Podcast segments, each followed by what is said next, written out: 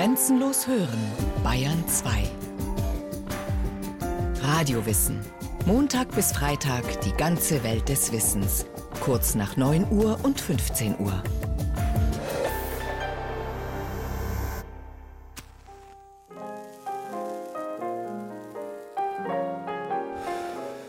Humphrey Bogart ohne Zigarette? Schwer vorstellbar. In Casablanca hatte der Schauspieler stets einen Glimmstängel in der Hand. Natürlich hatte auch James Dean verwegen die Kippe im Mundwinkel hängen. In Frühstück bei Tiffany's zieht die bezaubernde und gärtenschlanke Audrey Hepburn elegant an einer Zigarettenspitze. Und auch von den Topmodels der 80er Jahre gibt es unzählige Hochglanzfotos, auf denen die Schönheiten cool mit Zigarette posieren. Lange galt Rauchen als lässig, schick und in oder schlicht als ganz normal. Wherever you're going, I'm going your way. Gepafft wurde immer und überall. Am Fließband, in Werkstätten und Büros, auf Schulhöfen, in öffentlichen Gebäuden, Autos, Zügen, ja sogar in Flugzeugen. Selbst Eltern qualmten in Wohn- und Kinderzimmern, ohne ein schlechtes Gewissen zu haben. Wo man Geschmack hat und auch Geld, wo jeder tut, was ihm gefällt, da gilt als letzter Schrei die nette, ganz selbstgedrehte Zigarette. Ein solches Hobby zeigt mit List, wie durch und durch verwöhnt man ist. Mein Papi sagt, es gibt überhaupt gar keine bessere Zigarette auf der ganzen Welt als Royals. Heute weiß jedes Kind, dass Rauchen ungesund ist. Egal ob Zigarren, Zigarillos, Pfeifen, Wasserpfeifen oder eben ganz normale Zigaretten. Rauchen verstopft deine Arterien. Rauchen erhöht das Risiko von Impotenz. Rauchen fügt ihnen und den Menschen in ihrer Umgebung erheblichen Schaden zu. Rauchen kann tödlich sein. Diese und andere Warnhinweise müssen auf Zigarettenschachteln abgedruckt sein. In den allermeisten europäischen Ländern gibt es inzwischen Rauchverbote in öffentlichen Gebäuden, Restaurants und Kneipen. Raucher müssen für die Kippe in kleine stinkende Raucherkabinen gehen, so zum Beispiel an Flughäfen oder bei Wind und Wetter vor die Tür. In Teilen der USA, zum Beispiel in New York, geht selbst das nicht mehr überall. Dort gibt es sogar Rauchverbote in Parks. Laut Statistischem Bundesamt rauchen in Deutschland vor allem junge Menschen. Der höchste Anteil ist mit 36 Prozent in der Gruppe der 25 bis 34-Jährigen zu finden. Mit zunehmendem Alter nimmt der Prozentsatz der Raucher ab. Bei den über 64-Jährigen sind sogar 91 Prozent Nichtraucher. Außerdem rauchen Frauen seltener als Männer. Die Raucherquote bei Männern beträgt 29 Prozent, bei Frauen 20 Prozent. Seit 1995 nimmt die Zahl der Raucher ab. Damals rauchten noch 36 Prozent der Männer und 22 Prozent der Frauen. Es gibt Berufe, in denen mehr gequalmt wird als in anderen. So rauchen zum Beispiel körperlich schwer arbeitende Handwerker und Bauarbeiter häufiger als andere Berufstätige. Aber auch im Gesundheitswesen, also unter Pflegern, Krankenschwestern und Ärzten, gibt es relativ viele Raucher. Dr. Tobias Bendhaus vom Institut für Arbeits-, Sozial- und Umweltmedizin der Universität München. Wenn man davon ausgeht, dass ein Viertel der Bevölkerung raucht, dann sind es immer noch 20 Millionen aktive Raucher in Deutschland. Das sind 20 Millionen Menschen, die sich täglich oder stündlich einer Gesundheitsgefahr aussetzen. Tatsächlich ist die Liste der durch den blauen Dunst verursachten Krankheiten lang. Rauchen kann, um nur einige mögliche Risiken aufzuführen, verschiedene Krebsarten wie Mundhöhlen, Kehlkopf, Speiseröhren und Lungenkrebs verursachen. Außerdem kann Rauchen zu Herz-Kreislauf-Erkrankungen wie Herzinfarkt und Schlaganfall führen, darüber hinaus zu Diabetes, Osteoporose, Impotenz, Schwangerschaftskomplikationen und auch zu Atemwegserkrankungen wie Asthma oder COPD, der chronisch obstruktiven Lungenerkrankung. Tobias Benthaus. Im Prinzip ist es sowas wie Asthma, nur dass Asthma ja ein reversibler Prozess ist. Das heißt, ich habe einen Asthmaanfall, eine vorübergehende Verengung der Luftwege auf einen Reiz hin. Das ist jetzt meistens ja allergisch bedingt, aber beim COPD-Patienten ist es eben chronisch und die Obstruktion, also die Verengung der Atemwege, ist dauerhaft. Das heißt, der hat im Prinzip einen dauernden Asthmaanfall. Und das war beim Asthmatiker schon, wenn das selten auftritt, bedrohlich, lebensbedrohlich und für die Person ja schon sehr beängstigend ist, keine Luft mehr zu bekommen, hat der COPD-Patient immer. Die Lebenserwartung ist miserabel. Also das ist nicht so, dass man sagt, Krebs, daran sterben die Leute, mit dem anderen, ja, das ist nur schlechte Lebensqualität und man lebt dann noch 20 Jahre. Nein, das geht auch ganz zügig, wenn das ein ausgeprägter Befund ist. Und da gibt es berufliche Belastungen, klar. Aber der Großteil der COPD-Patienten, die wir in der Klinik haben, das sind Raucher gewesen, und zwar sehr starke Raucher. Und obwohl COPD-Patienten um jeden Atemzug ringen, können sie oft, selbst bei schwerem Krankheitsverlauf, nicht die Finger vom Glimmstängel lassen also ich muss sagen, aus der Krebsabteilung kommt man denkt sich, es gibt nichts Schlimmeres. Und das sagen alle anderen Leute auch. Aber wenn man dann COPD-Patienten sieht, die mit dem Rollator bei uns vor der Klinik stehen und äh, drin haben sie Sauerstoffflasche, dann geht dieser Schlauch in die Nase und sie rauchen. Da muss man sich vorstellen, was das für ein Suchtpotenzial ist. Vier Kontinenten finden junge, aktive, aufgeschlossene Menschen diese neuartige Zigarette begeistern. In aller Behaglichkeit die richtige Zigarette.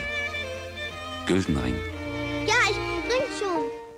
Neben dem eigentlichen Suchtstoff, dem Nikotin, enthalten Zigaretten einen ausgefeilten Mix aus rund 600 Inhaltsstoffen.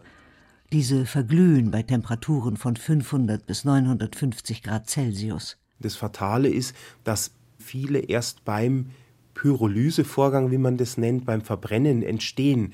Und dann kommt es dazu, dass aus den 600 Inhaltsstoffen beim Rauchen 4000 potenziell inhalierbare Stoffe werden. Und davon sind sehr viele krebserregend, schädigend für Herz-Kreislauf und so weiter.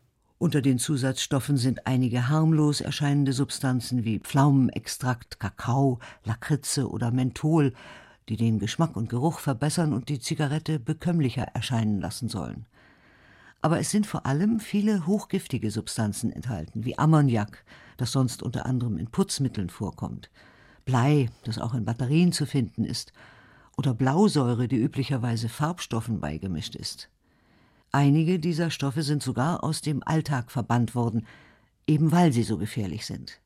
Tobias Benthaus im Zigarettenrauch kommt Teer vor, kommt Benzol vor und die beiden Stoffe sind als krebserzeugend bekannt.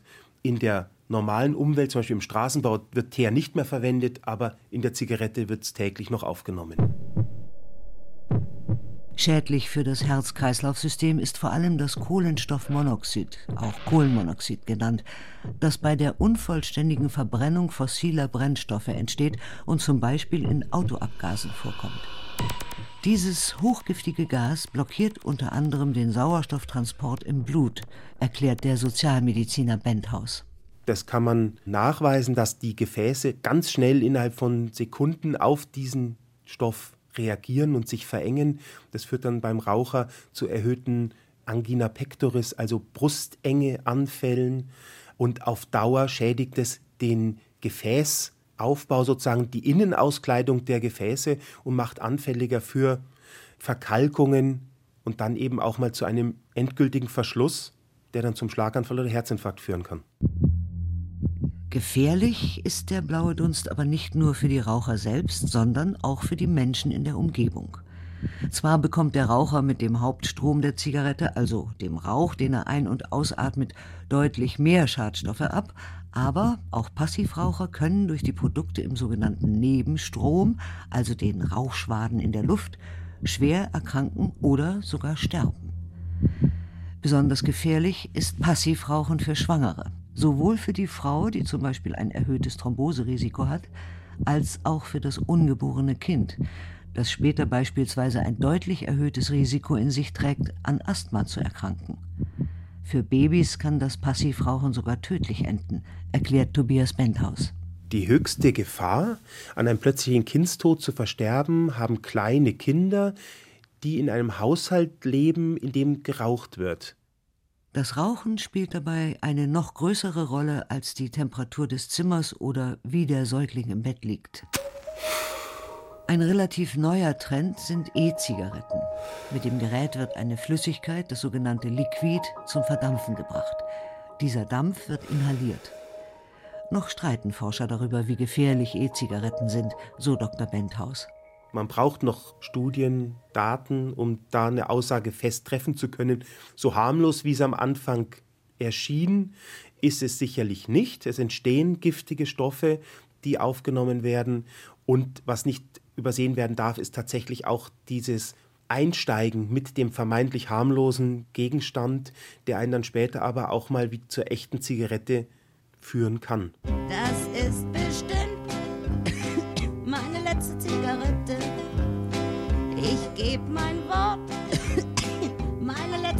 Zigarette. Ab morgen rauche ich nicht mehr, worauf ich wette und auch schwör. Nur noch ein Zug aus der letzten Zigarette.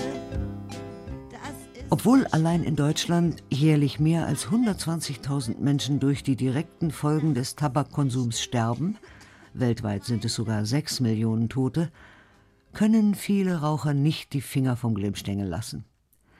Die meisten Raucher sind keine Genussraucher, die nur ab und an in der Kneipe oder in Gesellschaft rauchen, so die Erfahrung von Dr. Tobias Rüther, Spezialist für Tabakabhängigkeit von der Klinik für Psychiatrie und Psychotherapie an der Ludwig-Maximilians-Universität München. Knapp die Hälfte der Raucher konsumiert, Statistiken zufolge, täglich zwischen 11 und 20 Zigaretten. Viele Patienten von uns sagen, ja, ja, ich könnte jederzeit aufhören. Fragen Sie die Raucher mal, ob sie das wirklich können. Die meisten Raucher sind abhängig. 70 Prozent der Raucher sind abhängig. Das heißt, sie können nicht sich entscheiden, ich rauche heute mal einen Tag nicht und morgen mal wieder oder vielleicht nur morgen am Nachmittag. Also wenn Sie ehrlich mit sich ins Gericht gehen, die meisten Raucher, können Sie das nicht. Das ist bestimmt meine letzte Zigarette. Etwa 30 Prozent der Raucher, die nur ab und an rauchen, zum Beispiel wenn sie abends ausgehen, sind Schätzungen zufolge nicht süchtig. Das heißt aber nicht, dass diese Raucher gesund sind. Jede einzelne Zigarette schadet dem Körper. Um herauszufinden, wie stark Zigarettenkonsumenten tatsächlich abhängig sind, gibt es verschiedene Methoden. So können Ärzte zum Beispiel messen, wie viel Kohlenstoffmonoxid im Blut der Patienten enthalten ist. Außerdem kommt häufig der sogenannte Fagerström-Test zum Einsatz, in einem Standardfragebogen werden Patienten nach ihren Rauchgewohnheiten befragt. Wann nach dem Aufstehen rauchen Sie Ihre erste Zigarette? Finden Sie es schwierig, an Orten, wo das Rauchen verboten ist, das Rauchen zu unterlassen? Auf welche Zigarette würden Sie nicht verzichten wollen? Wie viele Zigaretten rauchen Sie im Allgemeinen pro Tag? Rauchen Sie am Morgen im Allgemeinen mehr als den Rest des Tages? Kommt es vor, dass Sie rauchen, wenn Sie krank sind und tagsüber im Bett bleiben müssen? Je nach Antwort gibt es eine bestimmte Punktzahl, insgesamt höchstens zehn Punkte. Das Gesamtergebnis gibt nach Angaben des Suchtspezialisten Dr. Tobias Rüther Aufschluss darüber, wie stark jeweils die Abhängigkeit des Rauchers ist. Also es gibt allgemeine Kriterien, wann eine Sucht eine Sucht ist und wann es eher nur schädlicher Gebrauch ist. Und wenn man bei diesem Test so ab drei, vier Punkten hat, dann besteht eine Abhängigkeit. Drunter kann man es wahrscheinlich mit einfachem Willensentscheid beenden, das Rauchen. Drüber ist es wahrscheinlich so, dass sie eine Hilfe brauchen. Das Schwierige für Raucher ist, schon nach einem Zug verspüren sie einen Kick.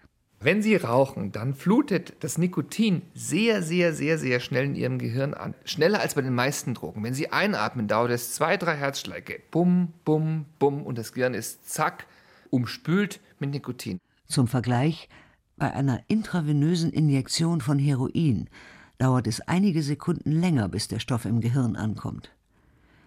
Rauchen macht ein angenehmes Gefühl und entspannt, sagen Raucher.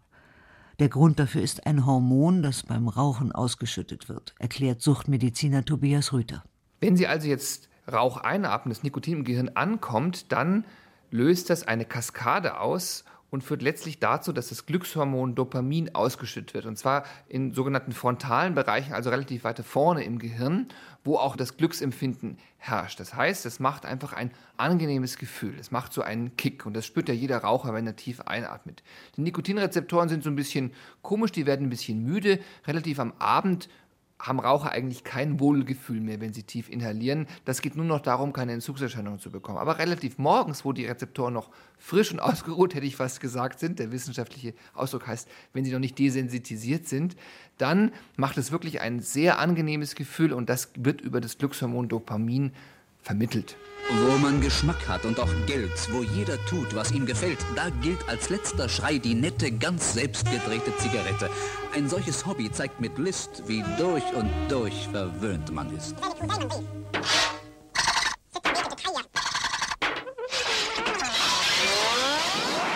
Halt!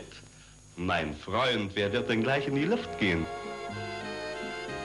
Greife lieber zur HB, dann geht alles wie von selbst. Wenn starke Raucher aber nicht zur Zigarette greifen, leiden sie, wie andere Süchtige auch, unter Entzugserscheinungen. Rauchen hat ja eine körperliche und eine psychische Abhängigkeit. Die körperliche Abhängigkeit vom Nikotin ist gar nicht so ohne. Ein Raucher, der das gewohnt ist, hat nach 90 Minuten Unruhe, Schwitzen, äh, fühlt sich nicht gut, hat so einen Druck im Bauch und das kann dann innerhalb einer Woche auch wirklich zu einer Unlust, zu Reizbarkeit, Schlafstörungen, Verstopfung und so weiter und so fort, also richtiges Entzugssyndrom durch Nikotin führen. Außerdem gibt es eine psychische Abhängigkeit. Viele Raucher sind es gewohnt, sich in bestimmten Situationen eine Zigarette anzuzünden. Ganz automatisch und unabhängig davon, wann sie ihre letzte Zigarette geraucht haben und ob ihr Körper wieder nach Nikotin verlangt. Der Fachbegriff dafür lautet operante Konditionierung. Ich erkläre es immer mit Warten an der Bushaltestelle. Wenn Sie immer beim Warten eine rauchen, dann werden Sie irgendwann, wenn Sie sehen, Sie müssen warten, das dringende Gefühl haben zu rauchen. Und ein Raucher hat nicht nur beim Warten, sondern auch beim Kaffee und beim Ärgern und beim Freuen und beim Aufstehen und beim ins Bett gehen und bei der Liebe und nach dem Sex einfach immer das Gefühl, er müsste jetzt rauchen, weil er es einfach 20, 30 Jahre lang zu den Situationen getan hat. Das ist die psychische Abhängigkeit. Und die Kombination aus einem starken Suchtstoff, nämlich dem Nikotin, und dieser psychischen Abhängigkeit macht die Zigarette zu einem so starken Suchtmittel. Die psychische Abhängigkeit beträgt nach Angaben von Experten 50 Prozent. Dies ist deutlich mehr als bei anderen Suchtstoffen. Besonders stark ist die Abhängigkeit in der Regel bei Menschen, die schon als Teenager zur ersten Zigarette gegriffen haben. Denn wenn das reifende Gehirn in Kontakt mit Nikotin, aber auch mit anderen Suchtstoffen kommt, ist die Gefahr einer späteren Abhängigkeit besonders groß. Tatsächlich greift das Nikotin in die Verknüpfung der Synapsen im Gehirn ein. Das Gehirn von rauchenden Teenagern entwickelt sich anders als bei Jugendlichen, die nicht zur Zigarette greifen. Das heißt, Rauchen ist eine Suchterkrankung, die im Kindes- und Jugendalter beginnt. Dass das so ist, konnte in Tierexperimenten nachgewiesen werden, erzählt Tobias Rüther. Wenn Sie Ratten vor der Adoleszenz, also vor der Geschlechtsreife, Nikotinwasser geben, das können Sie ganz einfach machen. Sie nehmen den Ratten das normale Wasser weg und tun Nikotinwasser hin, dann gewöhnen sie sich daran. Dann sind sie abhängig nach Nikotin. Wenn Sie denen dann wieder normales Wasser geben und warten, bis sie erwachsen sind, und dann ihnen Nikotinwasser anbieten, dann nehmen diese ganzen Ratten sofort wieder das Nikotinwasser und lassen das normale Wasser stehen. Das heißt, sie haben eine Abhängigkeit geschaffen. Das, und das ist das Spannende an diesem Experiment, schaffen sie nicht mit erwachsenen Ratten. Wenn sie erwachsene Ratten an Nikotinwasser gewöhnen, sobald sie normales Wasser hinstellen, nehmen sie wieder das normale Wasser. Das heißt, es ist eine ganz starke Komponente im Kinder- und Jugendalter. Wenn sie da Kontakt zu dem Suchtstoff haben, dann entwickelt sich die Abhängigkeit später deutlich geringer bis gar nicht. Deshalb fällt es vielen Rauchern, die früh begonnen haben, trotz guter Vorsätze auch so schwer mit dem Rauchen aufzuhören. Viele Kliniken bieten Rauchentwöhnungskurse an, so auch die Spezialambulanz für Tabakabhängigkeit am Klinikum der Universität München. In diesen Kursen sprechen die Patienten mit Medizinern wie dem Oberarzt Tobias Rüther über ihr Rauchverhalten, ihre Gründe, warum sie mit dem Rauchen aufhören wollen, ihre Ziele. Da trifft man sich in drei Wochen einen Abend, jeweils drei Stunden, und macht in der zweiten Woche gemeinsam einen Rauchstopp. Da ist ganz wichtig, dass man in der Gruppe auch arbeitet, dass man andere Raucher sieht, dass man auch danach darüber sprechen kann und dass man auch viele, viele Tipps gibt, was hilft mir beim Aufhören, wie sollte ich mich verhalten, sage ich es meinen Bekannten, sage ich es meinen Bekannten nicht, was mache ich anstelle von Rauchen. Solche Dinge werden in so Kurs besprochen. Das ist sehr wirksam und überhaupt nicht schlimm, sondern sehr lustig. Was wir gar nicht machen, ist, dass wir Schockbilder zeigen, aber alle Daten sagen, wenn man so Raucherlungen zeigt, das schreckt die Leute ab und sie rauchen vor lauter Schreck nur noch viel mehr. Das bringt gar nichts. Das geht nur mit Motivation. Noch erfolgversprechender ist es, wenn Patienten zur Unterstützung nicht nur psychologische Hilfe, sondern auch ein Medikament erhalten. So kann Nikotin, also der eigentliche Suchtstoff, zum Beispiel in Form von Nikotinpflastern gegeben werden. Viele Patienten gehen einfach in die Apotheke, kaufen sich ein Pflaster, kleben sich das drauf und denken, es hört auf. Aber eine Suchterkrankung hört von sich nie auf. So ein Medikament gibt es nicht. Man braucht immer einen Willensentscheid, einen Schlusspunkt, sagen, jetzt höre ich auf. Medikamente sind nur eine Unterstützung, eine tolle Unterstützung, aber es hört nicht auf. Die Nikotinpräparate werden immer viel zu kurz gegeben. Man soll sie drei Monate nehmen, weil der Körper drei Monate braucht, um sich umzustellen. In diesen drei Monaten bekommen Patienten Nikotin in einer so hohen Dosis, dass sie keine körperlichen Entzugserscheinungen haben. In dieser Zeit können sie sich mit der psychischen Komponente ihrer Sucht auseinandersetzen. Danach kann das Medikament relativ schnell abgesetzt werden. Andere Medikamente gegen Zigarettensucht sind verschreibungspflichtig. Sie setzen im Gehirn an und blockieren die Nikotinrezeptoren. Das Nikotin kann keine Wirkung mehr entfalten. Der Kick beim Inhalieren bleibt aus. Ist noch ein bisschen wirksamer. Aber es ist so ein bisschen auch eine individuelle Entscheidung. Möchte ich ein Psychopharmakon, was im Gehirn wirkt, oder möchte ich nur das Nikotin nehmen? Beides ist sehr wirksam. Man kann ungefähr sagen, so mit einer medikamentösen Behandlung kann man die Chance aufzuhören verdoppeln. Tell me, where?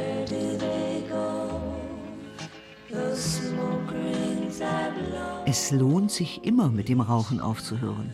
Denn viele Organe erholen sich, viele Körperfunktionen verbessern sich. Schon kurze Zeit nach der letzten Zigarette normalisieren sich Puls und Blutdruck. Die Durchblutung wird wieder besser. Außerdem sinkt der Kohlenstoffmonoxidspiegel im Blut und der Sauerstoffspiegel steigt. Nach etwa zwei Tagen bessert sich der Geschmacks- und Geruchssinn wieder. Und schließlich nehmen Hustenanfälle ab. Die Lungenfunktion erhöht sich. Wenn ein Raucher von heute auf morgen aufhört zu rauchen, hat er in fünf bis zehn Jahren ein deutlich geringeres Risiko an den rauchbedingten Erkrankungen zu erkranken oder zu sterben. Und nach 15 Jahren gibt es Daten, dass sich das Risiko der Nichtraucherpopulation wieder annähert. Fakt ist, jede Zigarette schadet. Rauchen ist und bleibt ungesund.